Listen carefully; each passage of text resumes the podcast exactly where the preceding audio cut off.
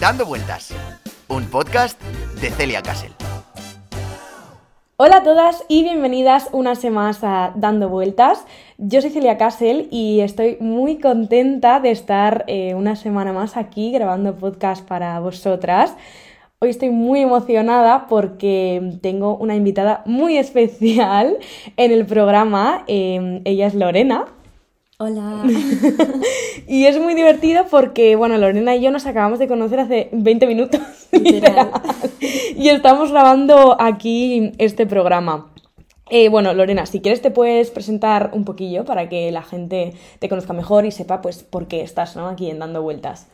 Vale, pues soy Lorena, eh, tengo 23 años. ¿Solo y- 23? 23. ¡Ah! ¡Qué fuerte! sí. Y estoy aquí pues porque hice un viaje mm, curioso.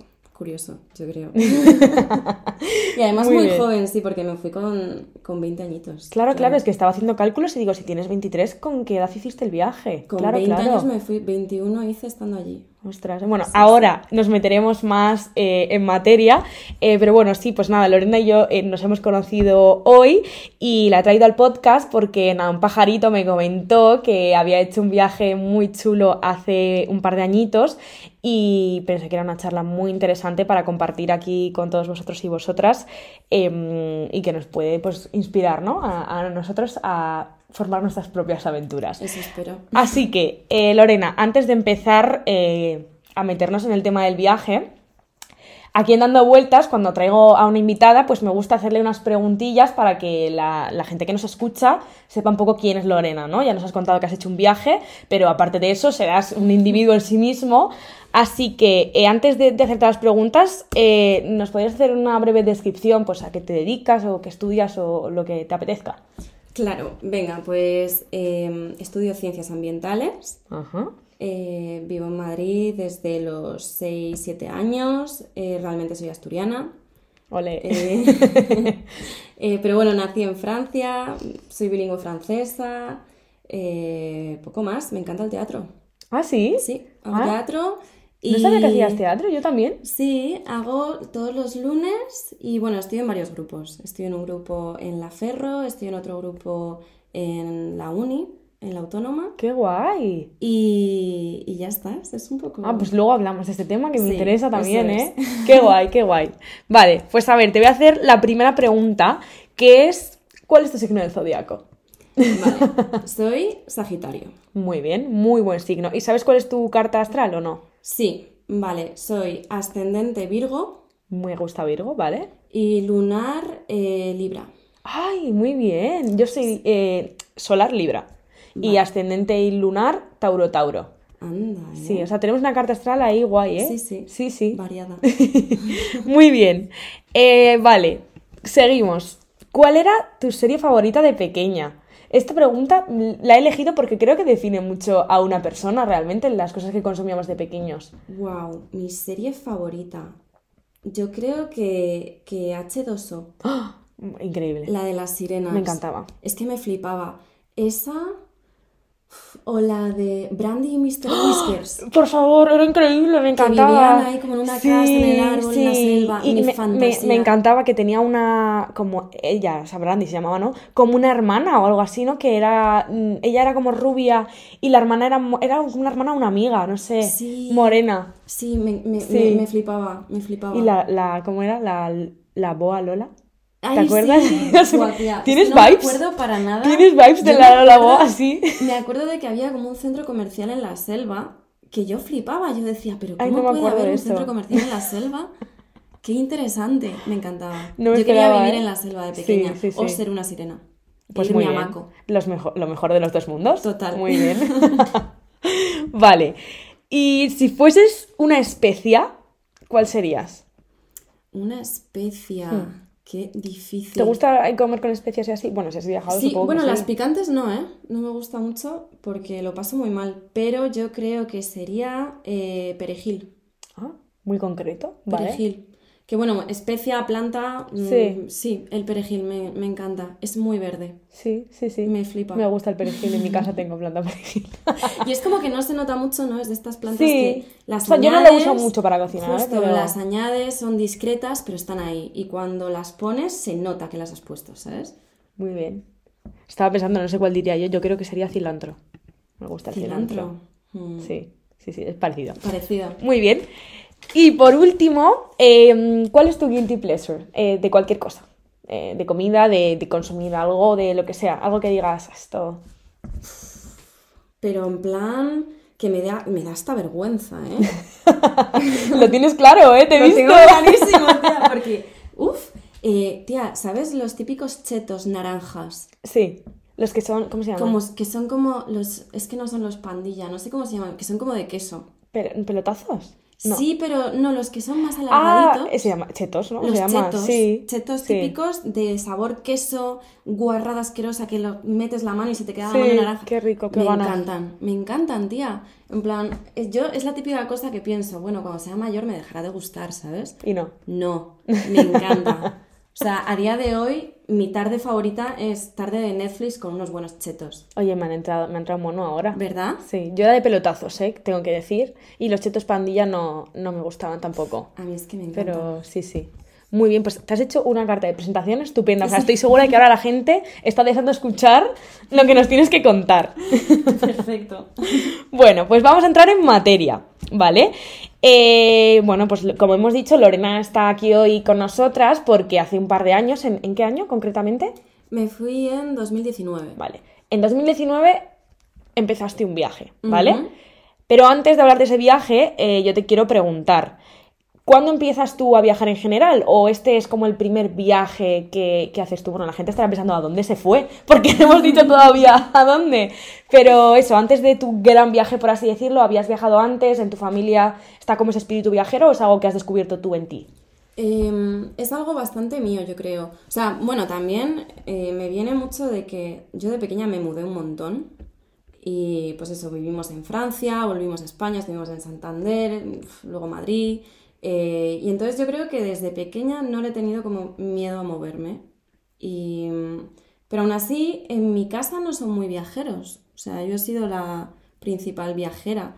Y empezó todo, yo creo que el primer viaje fue en, a Marruecos, que decidí irme con una amiga con la que al final no me fui eh, y acabé yéndome con mi madre. Pero claro, de hostels, o Sí. sea, a lugares de literas con mi madre, que no podía subir, la pobre, fue una aventura. ¿Y con qué edad? Em, esto yo tenía 18, 19. Ujú. Fue Justo antes, ¿no? Sí, Sí. poco antes. Y ahí me di cuenta de que me encantaba. Sobre todo a lugares así tan culturalmente distintos. Sí. Y, mm, y entonces fue un poco por ahí el principio. Y luego ya te te embarcaste Me directa. embarqué directa. O sea, fue de 0 a 100, un sí, poco. sí, sí. Bueno, entonces, eh, lo que me dices, ¿no? Después de este viaje, eh, empiezas tu gran aventura. Justo. Cuéntanos. Pues, eh, bueno, me fui a India. Eh, estuve cinco meses en India trabajando como au pair, de interna en la casa de una familia francesa que, que bueno, ahora te hablo del caso Sí. Porque alucinante. y, y luego cuando terminé el trabajo ahí, pues un poco con el dinero ahorrado y tal, me fui dos meses a Tailandia y a Vietnam Vale. y luego volví. O sea, que te fuiste a trabajar, ¿no? De Claro, en principio, o sea, todo, todo empezó una tarde en la biblioteca estudiando para los exámenes finales en la uni. Claro, porque tú en qué curso estabas de la universidad Yo estaba en segundo. en y lo dejaste todo para irte al viaje. Todo, sí. Lo Vale. pausé por completo. Sí. Yo tenía como... Ese año me había ido muy mal en la uni, no estaba nada motivada y tenía muchos exámenes para junio de recuperación. Y estaba una tarde en la biblioteca y pensé, vale, nada me motiva para estudiar. No tengo ninguna gana de estudiar, ni de sacarme esta carrera, ni de nada. Y pensé, ¿qué es algo que me motive ahora mismo? Y solo se me ocurría viajar, viajar, viajar. Y yo, vale, quiero viajar. Si pienso en que eh, después de estos exámenes me puedo dedicar a viajar, esto me motiva para estudiar estos exámenes. Y me di cuenta de que sí. Y pensé, vale, yo lo que necesito es un año de descanso y de viajar. Y, y luego pensé, ¿a dónde? ¿Dónde quiero ir? Y dije, bueno, pues a soñar, pues yo, el sueño de mi vida es irme a India. Y dije, bueno, vale, pues me voy a India, me saco los exámenes y luego eh, ya veré si quiero volver o no quiero volver a estudiar. Y, y entonces pensé, vale, pero ¿cómo me voy a ir a India? Yo no tengo dinero para irme a India.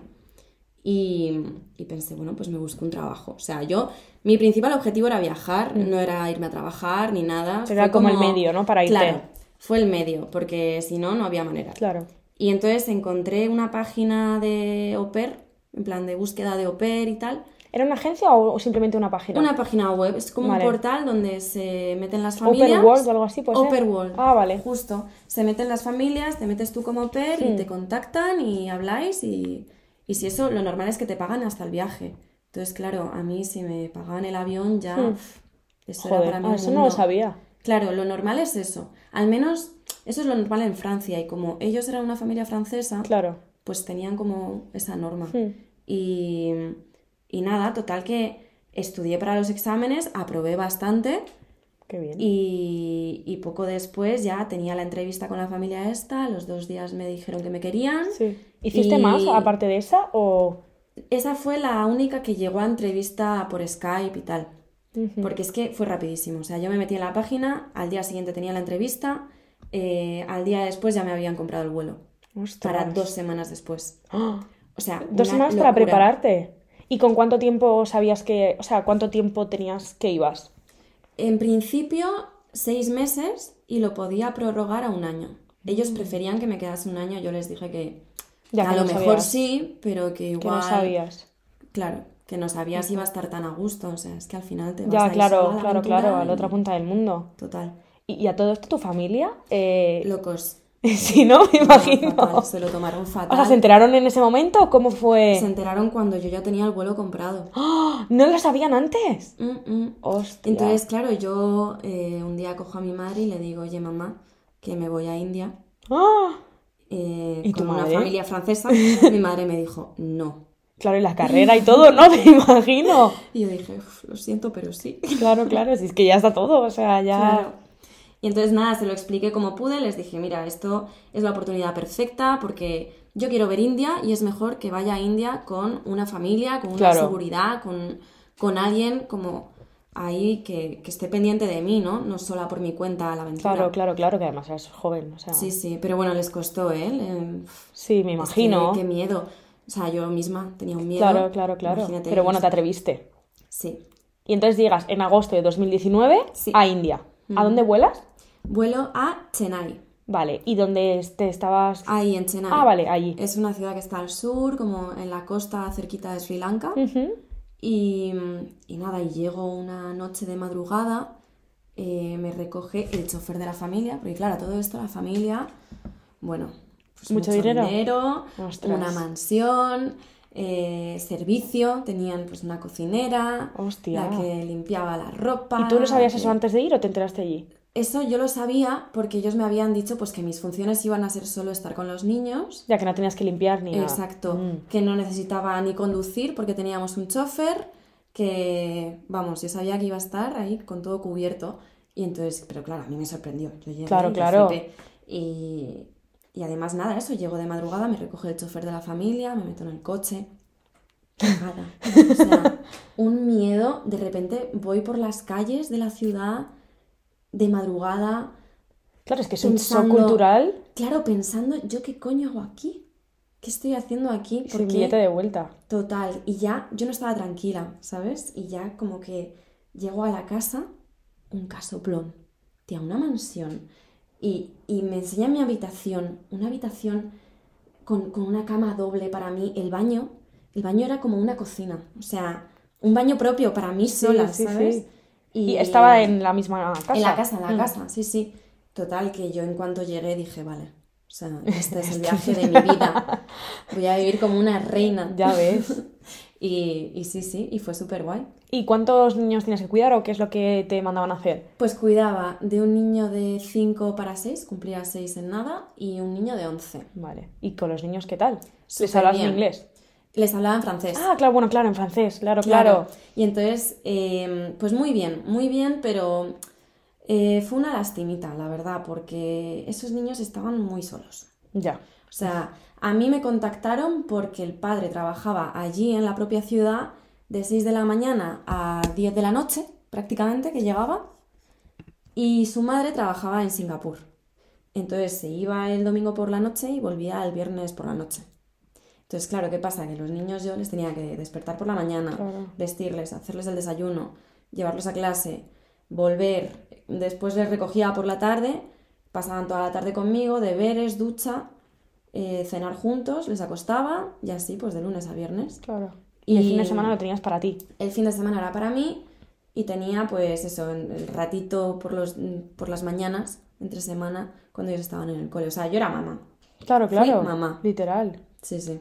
¿Y qué tal allí haciendo vida? En plan, ¿hiciste amigos? Eh, ¿Cómo...? Pues sí, la verdad que eh, súper agradecida porque conocí a las mejores personas que he conocido en mi vida. O sea, Qué guay. hicimos un grupite súper chulo con, con otros au pair que tenían el resto de familias, porque había una comunidad francesa bastante grande en esa ciudad, porque ahí están las fábricas de Renault. Ah, vale. Y entonces eh, todos los, eh, todas las personas que trabajaban en la fábrica vivían un poco como en la misma organización, pues eso, de mansiones. Claro, claro. Y eh, había mucho la cultura au pair, pues porque en Francia hay mucha cultura au pair. Mm. Y entonces, eh, bueno, no había tantas como solía haber. Normalmente decían que había como un grupo de seis o siete au pair. Eh, nosotros nos llegamos a juntar, los meses que fuimos más, fuimos como cuatro au pair. Y, pero vamos, geniales. Eran chavalitos. Había dos chicas francesas, eh, vino un chico estadounidense. Pero luego también hicimos amigos con los hijos mayores de las familias que Ah, estaban vale, ahí. claro. Algunos tenían hijos mayores que no vivían con ellos en India, pero venían de vez en cuando. Y, y también hicimos grupete con ellos. Y luego salíamos mucho de fiesta, íbamos a discotecas, ahí en India, loquísimo. Eh, una vez me quedé dormida en una discoteca. ¿Y por qué? No lo sé, tía. Yo estaba ahí de fiesta con mis amigos, me entró el sueño Sí. y a las 2 de la mañana me quedé en un sofá y a las 7 me despertaron mis amigos en plan de venga al Uber. Y yo, uy, venga, vale. ¿Y es allí muy distinta la fiesta? No, no, o sea, las discotecas como tal son iguales Igual. que aquí. Lo que pasa es que hay muy pocas y son caras. Son como para privilegiados, por así decirlo. ¿Caras en plan? Son caras, o sea, te costaba entrar 1500 rupias, que es el equivalente, no sé, o sea, es una entrada cara, como 20 euros, creo. Ya no me acuerdo mucho de la equivalencia en Sí, rupias, sí. mira cómo estoy. Pero sí, era como pues una entrada, pues como si aquí quieres irte a una buena discoteca, sí, ¿sabes? claro, claro. Sí, sí, o sea, no se lo podía permitir cualquiera. Entonces ibas y había mucho occidental, poca gente india como tal. Sí. Y, pero sí que había, y de hecho hicimos un grupete de amigos, uno que era DJ, y entonces íbamos a todas las fiestas que hacía. Y, y luego Sri también, que estaba un día de fiesta por ahí. Y hicimos un grupete con él, que Dios mío, les quiero, tía. ¡Qué guay! Les quiero mucho. Sí. Y, y al final fueron las personas más bonitas que me he cruzado nunca. ¿Y os habéis vuelto a ver o no? No, no nos hemos vuelto a ver. Es que cada uno, Ya, claro, es que cada uno de su país, dos madre. en Francia, otro Claro. en Estados Unidos, otro sigue en India. Ya ves, ya ves. Jolín. Sí, sí. ¿Y cuál fue el mayor así como choque cultural que te diste estando allí? En plan que dijiste, hostia, que, que esto no tiene nada que ver con lo que yo estoy Pues, acostumbrada. Salir, salir en general a la calle. O sea, yo salir a la calle era difícil, era una inseguridad constante. Porque, o sea, de día no pasaba nada. Bueno, te acosaba mucho la gente. Hmm. En India, con, a nada que seas blanco, te acosan mucho. Ya. Y, y todo el rato como queriendo no me lo imagino, ¿eh? selfies. Sí, ¿fotos? Fotos, todo el Ah, rato foto, ¿qué foto, dices? foto. Te lo juro, yo tampoco, yo no me lo esperaba para nada, pero sí, sí, o sea, te paraban por la calle y... Pero eso de día, llevadero, ¿no? Ya, pero Pero, bueno, por las noches, ¿tú a cómo nada que anochecía, pues amablemente les decía que vale, sí, tal. Al principio dices, bueno, venga, vale, tal, Ah. sí. Luego de repente ya otros amigos indios me decían, di que no a las fotos, Ya. di que no, di que no. Y ya decía, no, no, sorry, sorry. Qué fuerte. Pero, pero sí, sí, y, y luego eso, salir, pues en general era un problema, ¿no? Porque eh, tenías que coger un Uber que te dejara en la puerta de tu casa o que te recogiera en la puerta de tu casa, si no era muy difícil, moverte en el transporte público. Transporte público no tiene ningún sentido, es muy difícil entender los buses. Eh, no hay carteles en, en inglés ni nada así que Ah. puedas entender, está todo Claro, en ¿tú en, tamil. en qué idioma te comunicabas? En inglés, con quien hablaba inglés. Claro. Claro, claro. Que no sería todo el mundo, me imagino. Efectivamente. No mucha gente, pero bueno, Que bueno, que pudiste sobrevivir, nos más o menos. apañábamos, sí, sí. Entonces eso, siempre dependíamos un poco de quedar con alguien para salir porque si no sentíamos mucha... en general, o sea, porque eres mujer o porque en general es una ciudad que es insegura. Más bien mujeres, o sea, entre nosotras nos Claro. sentíamos muy inseguras porque se nota mucho el acoso a las mujeres ahí. Y luego también otro choque cultural muy fuerte fue el tema de la ropa. O sea, no enseñar más, a- más arriba de las rodillas, no enseñar mucho Claro, los hombros. ¿qué tipo de ropa llevabas? Porque supongo que, claro, la que tenías aquí, ¿no? Claro, no, me fui con la maleta medio vacía para comprarme ropa ahí. Claro. Y, y me ponía pues cositas sueltas, holgadas, me cubría un poco los hombros y llevaba tirantes, eh, poco escote. O sea, en general durante el día y en sitios muy turísticos no pasa nada por cómo vayas vestida porque hay mucho turista Sí. eh, y se lleva bien y hay mucha vigilancia y no pasa nada. Pero yo es que no salía todo el tiempo por sitios turísticos Claro, es que tú no eras turista, claro. Claro, yo vivía ahí y si quería irme a la playa que tenía delante de mi casa, pues no es como un lugar turístico donde están acostumbrados a ver a alguien. Bueno, no me podía bañar con un bikini. Yo me tenía que bañar con pantalones y con camiseta. Claro, claro. Y pues sí, eso, eso fue un poco choque. Luego mm, fue difícil volver a la normalidad y volver a vestir normal, como yo vestiría normalmente, haciendo 35 grados. Y, y eso lo noté muchísimo luego cuando me fui a Tailandia, que me costó Claro. mucho ponerme unos pantalones cortos. Me costó mucho. Claro, porque estaba, ya estabas hecha a lo otro. Claro, total. Y bueno, estuviste ahí entonces cinco meses, me has dicho. Ahí estuve cinco meses y me Sí. fui antes de tiempo. Claro. ¿Qué pasó? Ah, Viene la chicha. tiene la chicha. Bueno, pues, pues pasó una cosa un poco desagradable. Vale, o Eh, sea, partimos de que tú estabas bien, ¿no? Con los Sí, niños, yo con la familia. superbién, eh, feliz con mis amigos, con mi vida de mamá. Sí, Y no tenías intención de irte de momento. No, no, no. A ver, estaba agobiada ya por el choque cultural, lo que te digo, Sí. como que ya lo lastraba mucho, pues por eso, por la inseguridad. Yo soy una mujer que me encanta estar fuera de casa, me encanta salir y, y notaba mucha inseguridad fuera de casa y eso también me tenía ya un poquito cansadita. Y, pero lo que pasó fue que el, el chofer de la familia era un señor eh, indio, tendría cuarenta y pico años, con su mujer, casado, con un hijo, todo, normal. Sí. Y, y bueno, claro, pasábamos muchas horas juntos al día porque el colegio, claro, las distancias en India Sí. no son como aquí. El colegio estaba a una hora en coche Ah, ¿qué me de la casa de los niños. ¿Entre que vas y vuelves o cómo? Eh, no, no, solo la ida, la vuelta es otra hora. Ostras, ¿y tú cómo hacías? Pues claro, yo me subía en el coche con el señor este y era dos horas al día pasar con él. Claro, ¿sabes? claro. Y entonces, eh, bueno, yo era muy amable con él. Además es que era como mi contacto indio más cercano hasta que hice amigos ya de verdad. Y, y entonces yo le preguntaba mucho, pues por su cultura, su familia, cómo ¿Él funcionaba el país. inglés? Sí, él hablaba inglés muy bien. Y, y yo le preguntaba mucho, me interesaba mucho, pues porque me contaba muchas cosas. Claro. Y, y el problema fue que en algún momento eh, malentendió por completo mi amabilidad y dio por hecho que yo estaba enamorada de él, No me digas eso. te lo juro. Y fue muy incómodo porque entonces se me declaró. ¡Ah! Me dijo que es que estaba enamorado de mí, Pero, pero, pero, pero si tenía que pensaba en mujer, mí ¿no? por Hijos las y de todo. noches. Sí, sí. ¿Y en qué contexto te dice eso? Pues un día en el, en el coche, Y tú, pero en ahora, un vamos- viaje normal Vamos a ver, vamos a ver. Nos ponemos a la situación de que este señor tenía cuarenta y pico años y tú tenías 20. Sí, sí, sí. ¿Pero y qué se pensaba? Yo, mira, a día de hoy, de verdad que lo analizo y no veo el momento en el que haya podido malentender tanto la situación, ¿sabes? Pero es que ya no es malentender que también, pero que él te diga que él está, que piensa en ti por Sí, las sí, noches. todo, todo. ¿Y- Horrible, ¿Y, tú qué horrible. dijiste? Pues ¡Qué horror! que no, que no, que no, que se estaba confundiendo por completo, que no podía pensar en mí de esa manera, que éramos compañeros de trabajo, que se olvidase por completo de cualquier relación amorosa, sentimental conmigo. Que, Claro, claro.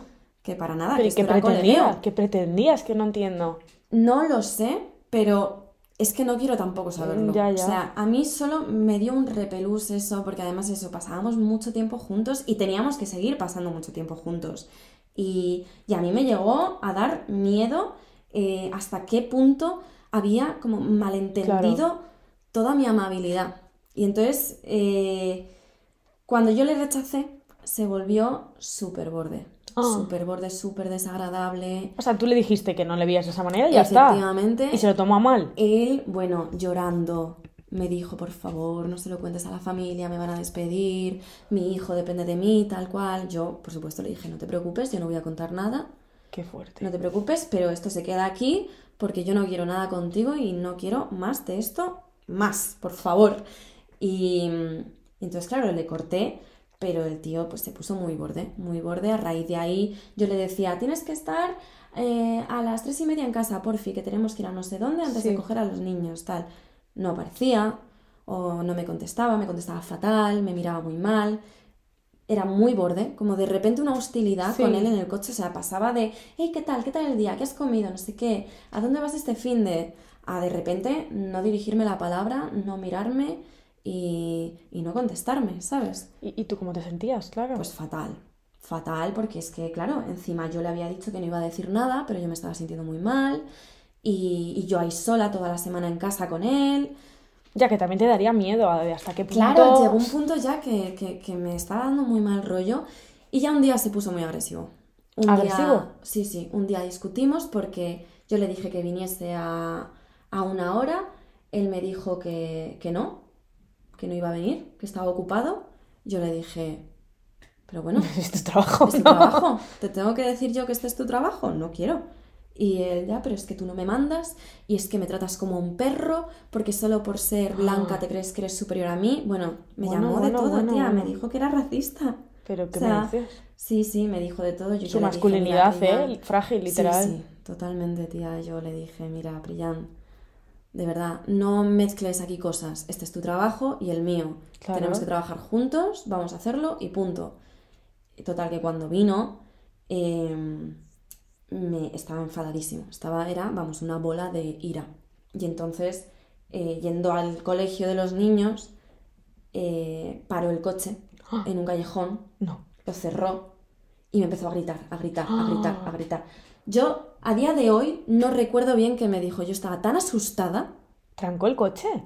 O sea, estaba tan asustada, tía, que yo me quedé paralizada. Él gritaba, gritaba. Yo solo le podía decir en plan, don't shout, don't shout to me. En plan, deja de gritarme, eh, por favor, mm, cállate, eh, déjame salir, vámonos, vámonos, vámonos. ¿Sabes? Me quedé paralizada. Él me decía cosas como, eh, que no soy un perro, que me trates bien, que no sé qué. O sea, de verdad. Es Estaba que- muy confundido, ¿eh? muy confundido, tía, porque además yo hice mucho análisis, ¿sabes? En Ya, de a ver si- de a ver si en algún momento se podía haber sentido como... eh, pero es que, de verdad, yo fui siempre totalmente cordial hasta el momento simplemente de rechazarle y punto. Qué fuerte. Y le rechacé además con mucha amabilidad Sí. y mucha cordialidad. Que fue el que te puso en una situación que no correspondía. Total, me sentí fatal, tía. Me sentí fatal porque además yo ya veía que esto lo tenía que hablar con la familia y no quería. Claro. Yo no quería hablar con la familia porque no quería que le despidiesen. O sea, fatal. Y ya eh, en ese momento escribí a la familia un WhatsApp. Les dije, eh, la situación con Priyan se está yendo de las manos y tenemos que hablar. No puedo más. Y, mm, y entonces él cuando vio que ya les había escrito tal, arrancó el coche, fuimos al colegio. Y O en sea, el ah, colegio... ¿él, él lo vio en el momento? Sí, sí, él vio que yo cogía el móvil y que escribía y él le decía Sí. a Priyan, lo siento, pero hasta aquí. Yo se lo dije, le dije algo así como, eh, no puedo más, no puedo más. O sea, lo he intentado contigo, pero esto no es, esto no está bien, ¿sabes? Yo no he venido aquí a consentir esto, ya que me traten así. Y, y entonces ya como que reaccionó, volvió en sí, me llevó al colegio y antes de que subieran los niños al coche como que me empezó a pedir perdón, perdón, perdón, perdón, llorando, No. llorando, eh, tocándome los pies, porque es una forma de pedir perdón en India. Ah, sí. Tocar los pies. Y vamos, o eso me explicó él. a ver, no tengo fuentes muy fiables. Y entonces, eh, nada, me pidió perdón y yo ya le dije, lo siento, pero es que no puedo más. Y entonces esa, esa semana, cuando pude ver a la madre, se lo conté todo. Y ella me dijo, pues es que me lo tendrías que haber contado antes, porque esto no está bien, porque entiendo que ya no estés cómoda con él, qué tal, qué cual. Eh, y al final no le despidieron. No le despidieron. Sí, sí. Ella me dijo, me dijo la madre, yo ante todo soy feminista. Y esto no lo puedo consentir. Pero no le despidieron. Madre mía. Sigue trabajando con ellos. Y, y supongo que tendrá más au pairs y movidas así. Cogió a la madre y me dijo, también es que, bueno, no, la madre no, perdón, el padre. Eh, cogió el padre y me dijo, es que esto es lo que pasa cuando vienes a un país que es otra cultura.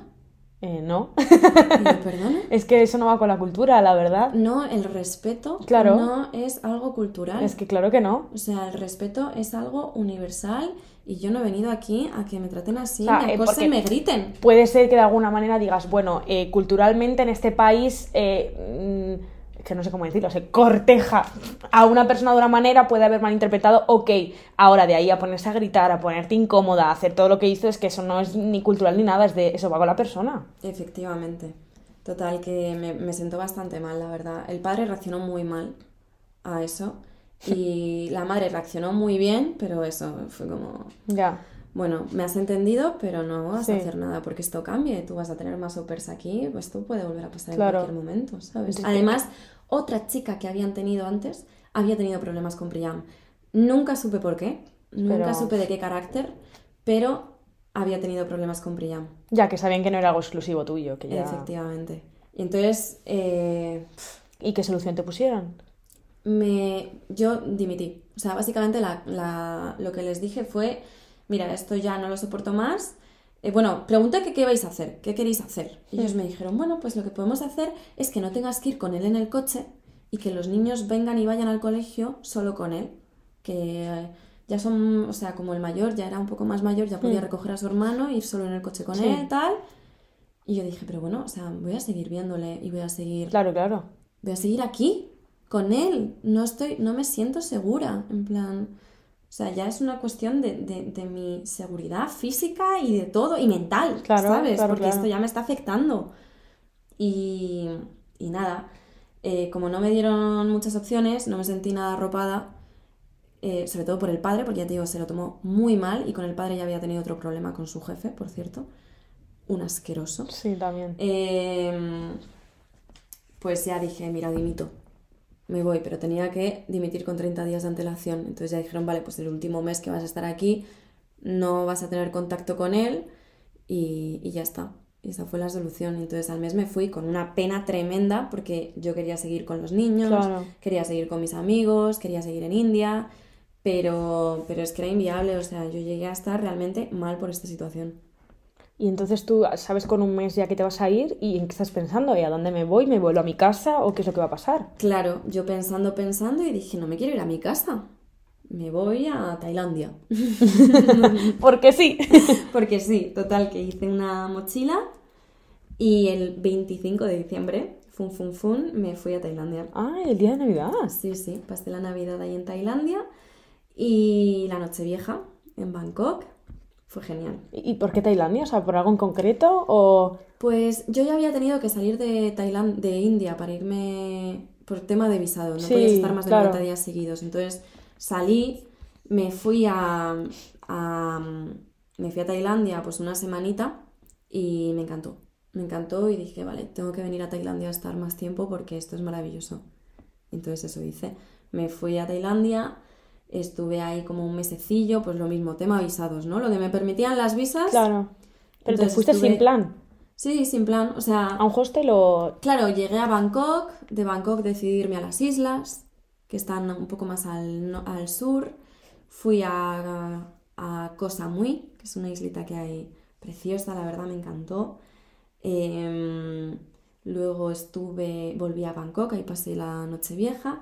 Y luego subí a Pai, que es como un pueblecito en medio de las montañas al norte, muy al norte, más al norte de Chiang Mai. O sea, fui a Chiang Mai, luego subí a Pai. Y bueno, Pai es que es un paraíso. O sea, está en medio de la selva, rodeado de arrozales. Hay un cañón espectacular. eh, es un pueblecito pequeñito, pequeñito, con mucha esencia tailandesa, ¿sabes? No sé, me pareció maravilloso. ¿Y, y tú ibas sola? Sí. A ir, o sea, no ibas ahí con amigos ni con nada. sola. Vale. Durante unos días vinieron mis amigos de India, que también tenían que salir cada 90 días.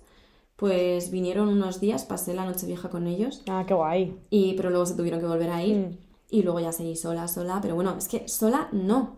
Porque Bueno, claro, nunca estás sola. claro, estás siempre con la gente. O sea, cuando viajas sola, es increíble el poco tiempo que pasas sola, realmente, ¿no? O sea, conocí a tanta gente y además debe ser como el momento de estar todos ahí viajando, pero se hacen vínculos muy fuertes, Sí, ¿no? sí, sí.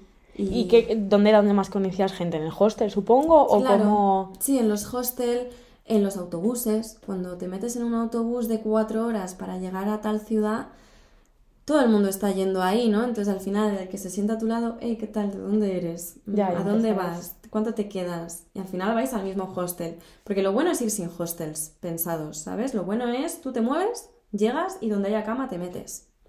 Entonces al final iba conociendo a gente, íbamos yendo al mismo hostel, pasábamos unos días juntos, luego nos separábamos porque yo quería ir a no sé dónde y él a no sé cuándo, ¿sabes? Entonces, muy bonito, la verdad, muchos vínculos. Pero muchas despedidas. Ya, que tiene que ser una putada, ¿no? Muchas despedidas, sí. Yo me cansé muchísimo de estar diciendo constantemente adiós a la gente. Además, gente que, ¿sabes? Sois, sois de un punto tan dispar del globo terráqueo que es como, ¿cómo nos vamos a poder volver a reencontrar? Ya. Me parece imposible, ¿no?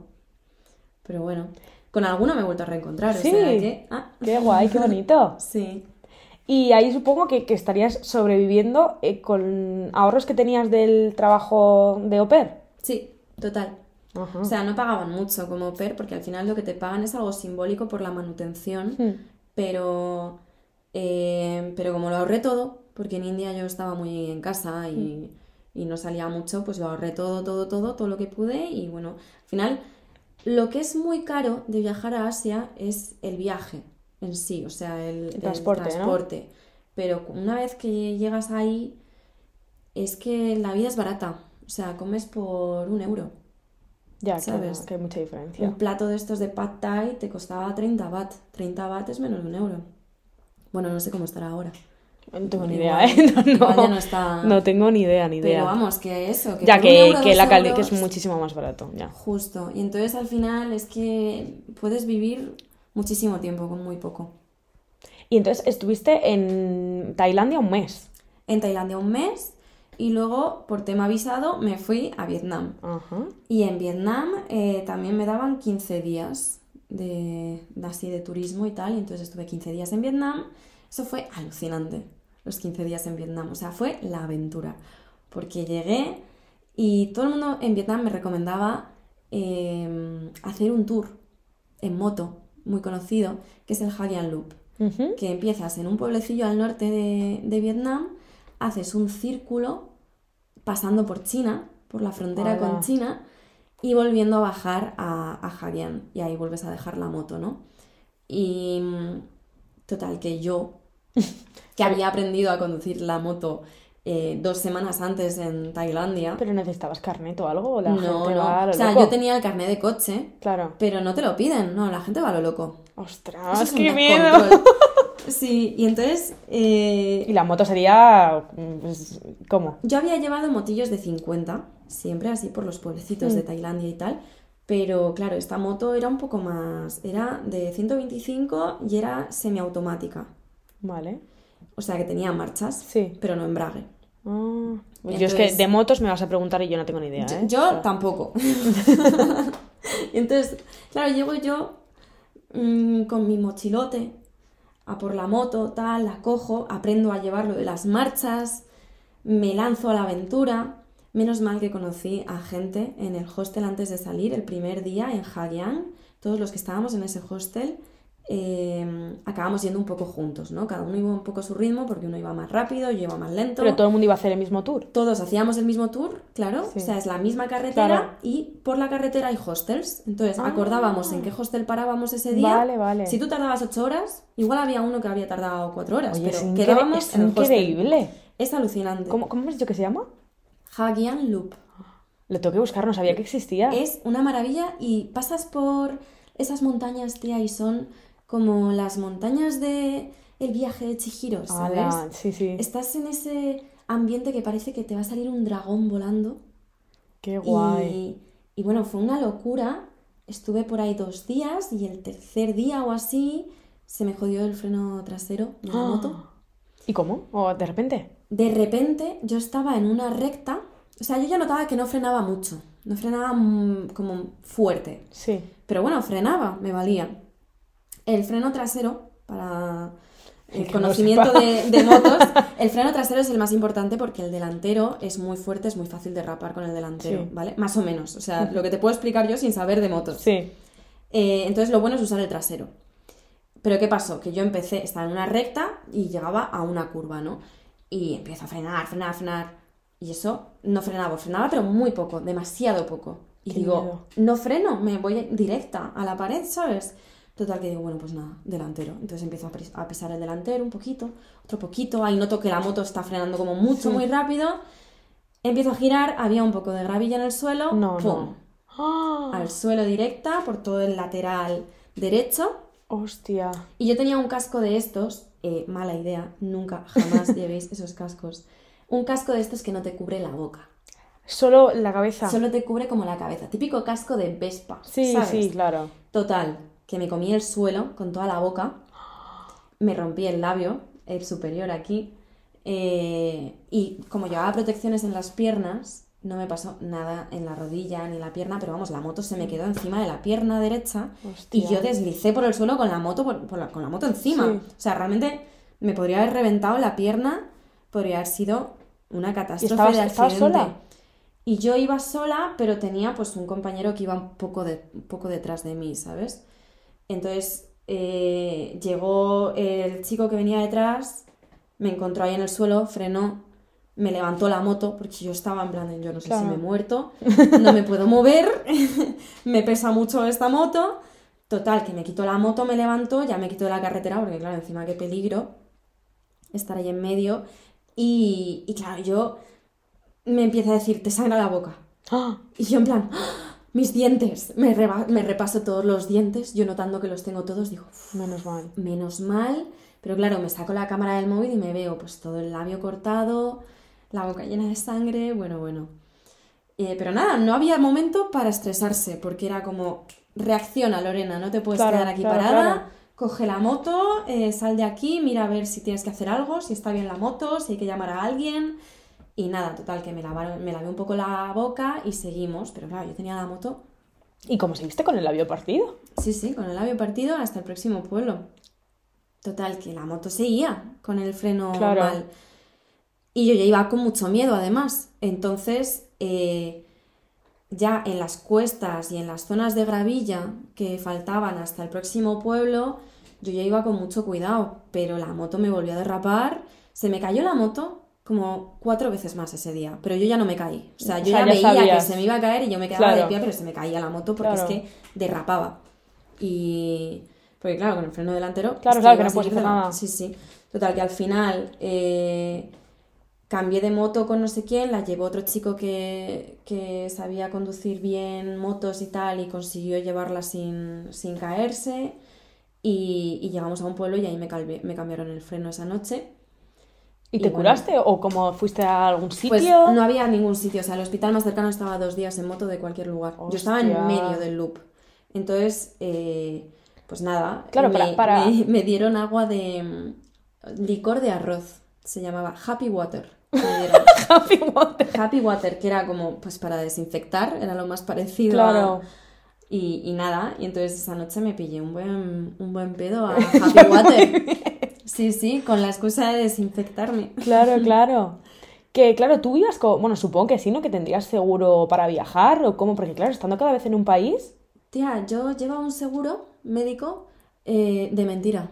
Ah. Me timaron. Hostia. O sea, no existía la empresa que... ¿En serio? Sí, sí, yo lo contraté antes de salir y tal, pero luego no existía esa empresa. O sea, cuando quise llamar para, para un par de cosas, tal, no, no. Vaya, bueno, O porque sea, claro. que menos mal que no me pasó nada sí, serio. sí, porque o sea, no te pasó en todo el no tiempo que cubierta. estuviste allí, nada, más aparte de Sí. esto. Volví de Vietnam y me dio una neumonía. ¡Ah!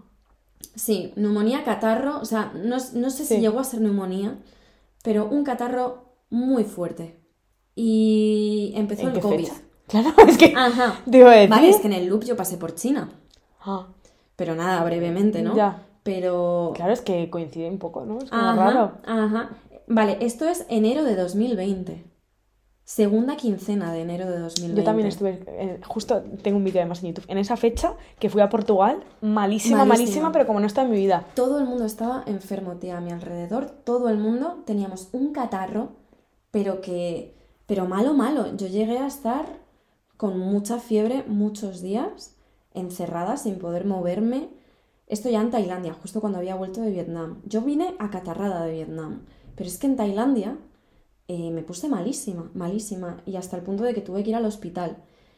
Y el día que fui al hospital fue el primer día que hablaron de COVID aquí en España, en las noticias. Y fue el día que mi madre me llama y me dice, oye, que pone, están hablando de un nuevo virus ahí en Asia, tal, en China, ten cuidado, tal. Y yo, ah, Qué tontería, qué ¿no? tontería, eso está muy lejos, eso no va a llegar.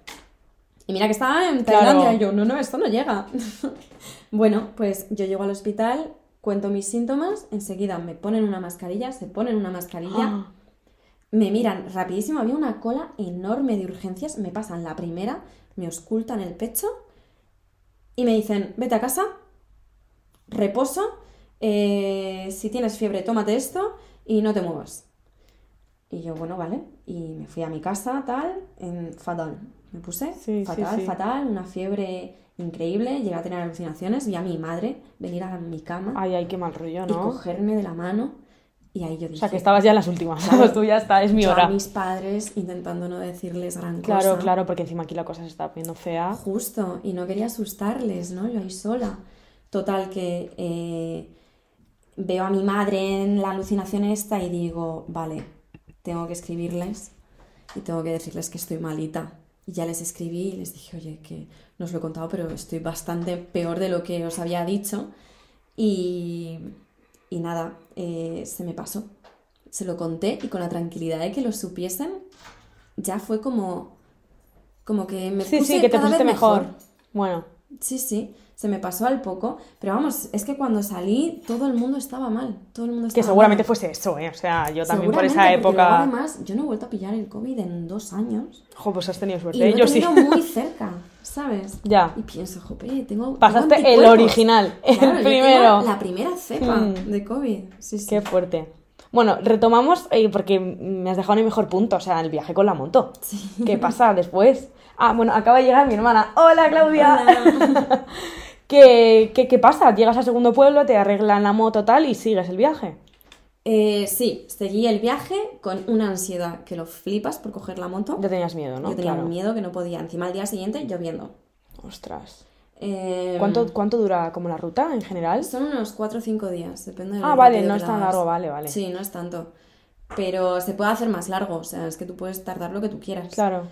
Y... ¿Y la gente iba sola? ¿El resto de gente que iba contigo? Sí, sí, todo el mundo. Qué fuerte. Era raro encontrar a gente que viajase junta.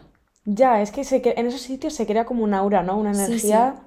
Sí, Qué es fuerte. precioso. También es que el grupo del Hagian Loop fue también gente preciosa, la verdad. Y mm, nada, pues eso, al día siguiente yo con toda mi ansiedad eh, iba, iba mucho con un chico, Sam, Hmm. era un chico francés que era sordo, que gracias a él aprendí mucha lengua de, de signos ¡Qué francesa. guay! Sí, y, y iba con él porque, claro, él notaba que yo estaba con una ansiedad muy fuerte. Y el primer día íbamos a 20 por hora, con la niebla, con la lluvia. Ya que ya estabas para Yo ya diciendo, es que no puedo más, es que solo quiero acabar esto, es que como me he metido aquí, es que soy tonta, si yo no sé llevar motos, ¿quién me manda a mí? Y, y ese día lo pasé como muy poco a poco, muy poco a poco, paraba, me ponía a llorar, ¿sabes? Descargaba como toda la... ¡uh!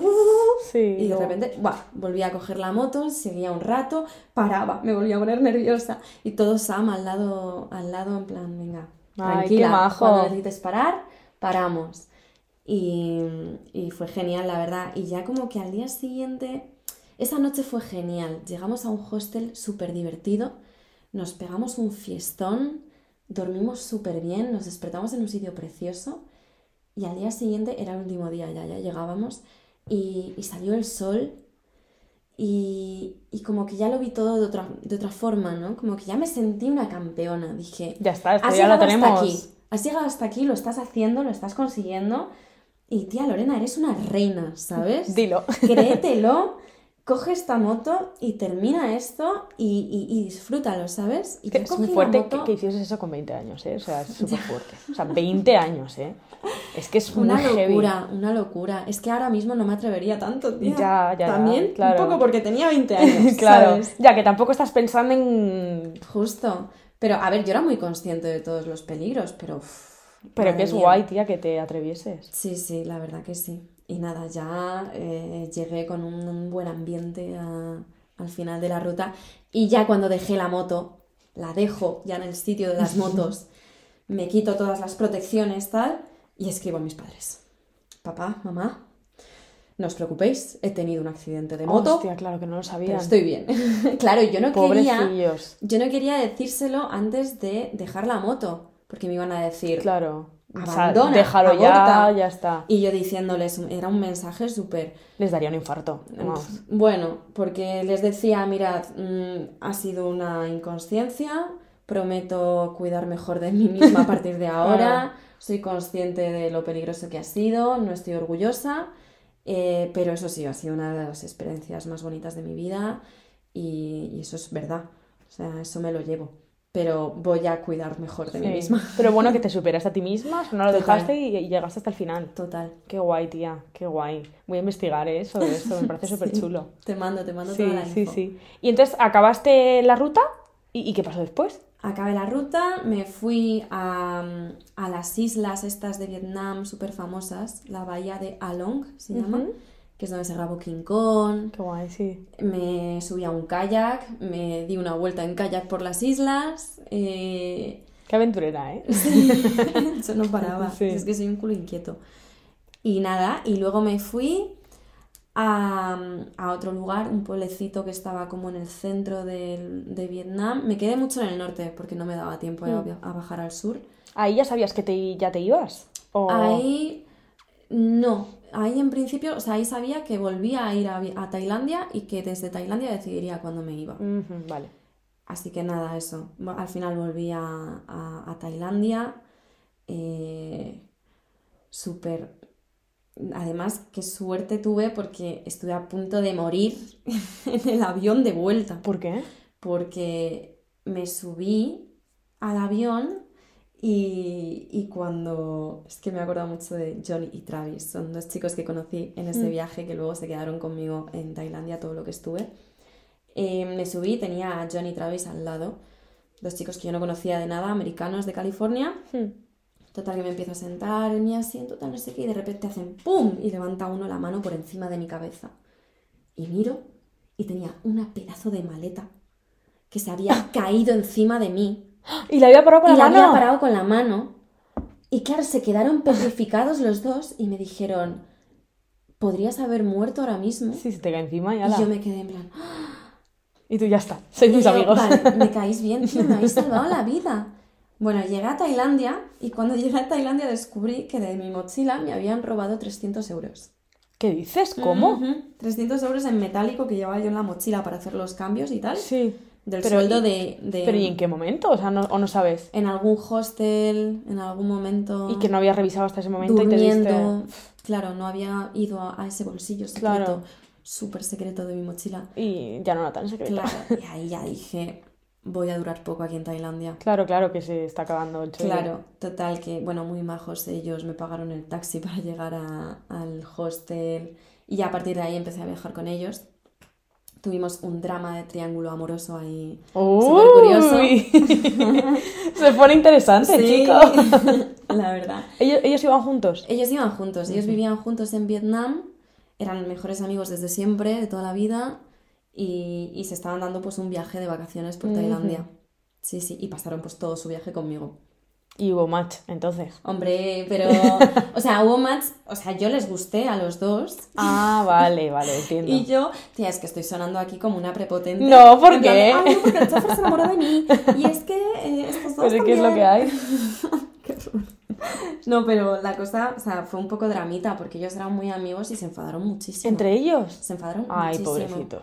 De hecho, se enfadaron tanto que las últimas noticias que he tenido de ellos es que ya no, ¿Que ya no eran amigos? que ya no son amigos desde Ah. entonces. Sí, sí, se separaron en ese viaje y... Pero porque se... Pero por... O sea, no entiendo. O sea, yo fui, yo entendí que yo fui el desencadenante, Claro que ya tendría pero más fui cosas. la gota que colmó el vaso Claro, de muchas claro, otras claro. cosas. O sea, ellos tenían muchas cosas que echarse en cara, ¿no? Y ya, de hecho, una vez que, que les junté a los dos en plan de, chicos, os tenéis que arreglar porque... Sí. Porque sois amigos de toda la vida y porque esto no es un motivo para separarse, ¿sabes? Que esto es una tontería, que no me conocéis de nada. Y ahí vi que había muchas, muchos Otras cosas. rencores pasados y, y no lo pudieron arreglar. Mm, mm. Pues qué pena, la verdad. Pero muchísima pena, eran dos chicos maravillosos los dos, la verdad. Vaya. Bueno. Pero bueno, cosas. ¿Y hubo match con alguien, aunque sea algún, Hombre, sí, en India con- o en... Hubo match con mucha gente. Ah, muy bien. Más de los que puedo contar. muy bien, muy bien, No muy quedaría bien. Entonces, muy bien, te lo pasaste muy bien. Me lo pasé. Que es pipa, importante. La verdad. ¿Y cuánto tiempo estuviste entonces ya finalmente en Tailandia? Pues luego en Tailandia, pues eso, el mes de febrero. Y me fui a un festival con un grupo de, de españoles súper majos eh, que conocí en Pai, porque Mm. volví a Pai. Y, y nada, estuvimos ahí en un festi los últimos días y ya me, me volví a Chiang Mai, de Chiang Mai, Bangkok, de Bangkok, India, Hostia, porque qué- tenía el, el- la maleta, mi maleta grande, grande, la tenía en India, me la estaba guardando la familia, porque el Mm. Ah. vuelo de vuelta iba a salir también desde India. Claro, o sí. porque te lo daban ellos. Claro, porque Ah. estaba ya cogido por ellos. Y entonces, eh, bueno, tuve un problemón con el visado para volver a entrar en India, porque se olían que yo no estaba de turista, Claro. se olían que yo estaba trabajando o haciendo algo, porque era muy raro. Em, vamos, costó, costó, pero al final me dejaron entrar. ¿Te, te imaginas que me dejan ahí? Mira. Bueno, yo, diciendo, yo enseñándoles el vuelo en el aeropuerto. Ay, mira, que dentro de dos días tengo el vuelo de vuelta a Madrid, solo vengo a coger mi maleta, ¿sabes? Si no Mm. me dejas pasar, por lo menos deja que me traigan la maleta. Claro. Y yo espero aquí en el aeropuerto, no me importa. Y, y nada, al final sí me dejaron. Y bueno, me despedí de, de mis niños, me despedí de la gente que quedaba ahí. Mm. ¿Y cómo fue la decisión, o sea, desde Tailandia, de decir, vale, ya, el viaje ha llegado a su fin, eh, se acabó? Pues fue sobre todo por eso, porque empezó el COVID, Lo, lo que has dicho antes, ¿no? cerraban, cerraban aeropuertos, empezamos a notar cositas, vuelos cancelados, mascarillas en los aeropuertos, fue como, va siendo hora y por, porque me habían robado 300 Claro. euros que habrían sido mi sustento durante bastante tiempo. Y entonces ya pues un día estaba en Tailandia y después de muchos llantos decidí que tenía que hacerlo y entonces avisé a la familia y les dije, oye, ¿me podéis reservar al final el vuelo para este día? O sea, ellos sabían que tú seguías por Sí, Asia. sí. Ellos sabían y ellos estaban esperando, o sea, yo tenía un- un- el vuelo comprado pero para fecha variable. Ah, vale. Entonces ellos tenían que decidir qué día lo ponían y, y nada, pues yo les dije, venga, para este día, que yo cojo el vuelo para dos días antes para ir para allá y, y ya está. Y lo decidí, entré mucho llanto pues porque es muy fácil irse de casa, pero es muy difícil volver. O sea, de todo el aprendizaje del viaje, el de la vuelta yo creo que es el más importante. Saber cómo volver a estar en casa, ¿sabes? Volver a estar en una ciudad donde está la misma gente que antes, pero tú ya no les conoces tan bien y ellos no te conocen a ti nada. No, no. Porque tú eres otra persona. Y, y esa, esa fue la parte más difícil. Claro, tú volvías a Madrid, ¿con qué plan? Con ningún plan, porque yo tenía eh, hasta septiembre, no tenía nada. Yo sabía que quería volver a la uni. Eso fue uno de mis descubrimientos. Estando de viaje, eh, vi a gente muy perdida, ¿sabes?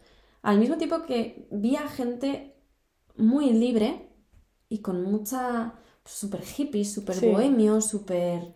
eh, con una vida, pues eso, una vida de moverse mucho, de viajar, de tal, de estar muy conectados consigo mismo, con la tierra, con todo.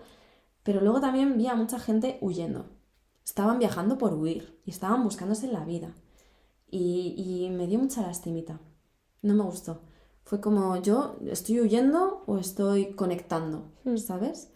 Y yo creo que conecté, pero creo que haber seguido más tiempo habría sido huir, porque habría sido no volver a casa por, pues, por el miedo de volver a casa, por no querer afrontar los problemas que había en casa y no querer, pues eso, afrontar, ¿sabes? Ya, o sea, que aceptaste que al final la experiencia llegaba hasta un punto Efectivamente. y ya está. Sí, y que ir más allá era huir. Y, y ya está, así que dije, bueno, pues ya que he tenido los ovarios de hacer esto, ahora te toca tener los ovarios de volver, porque si no, Ya. no cuenta.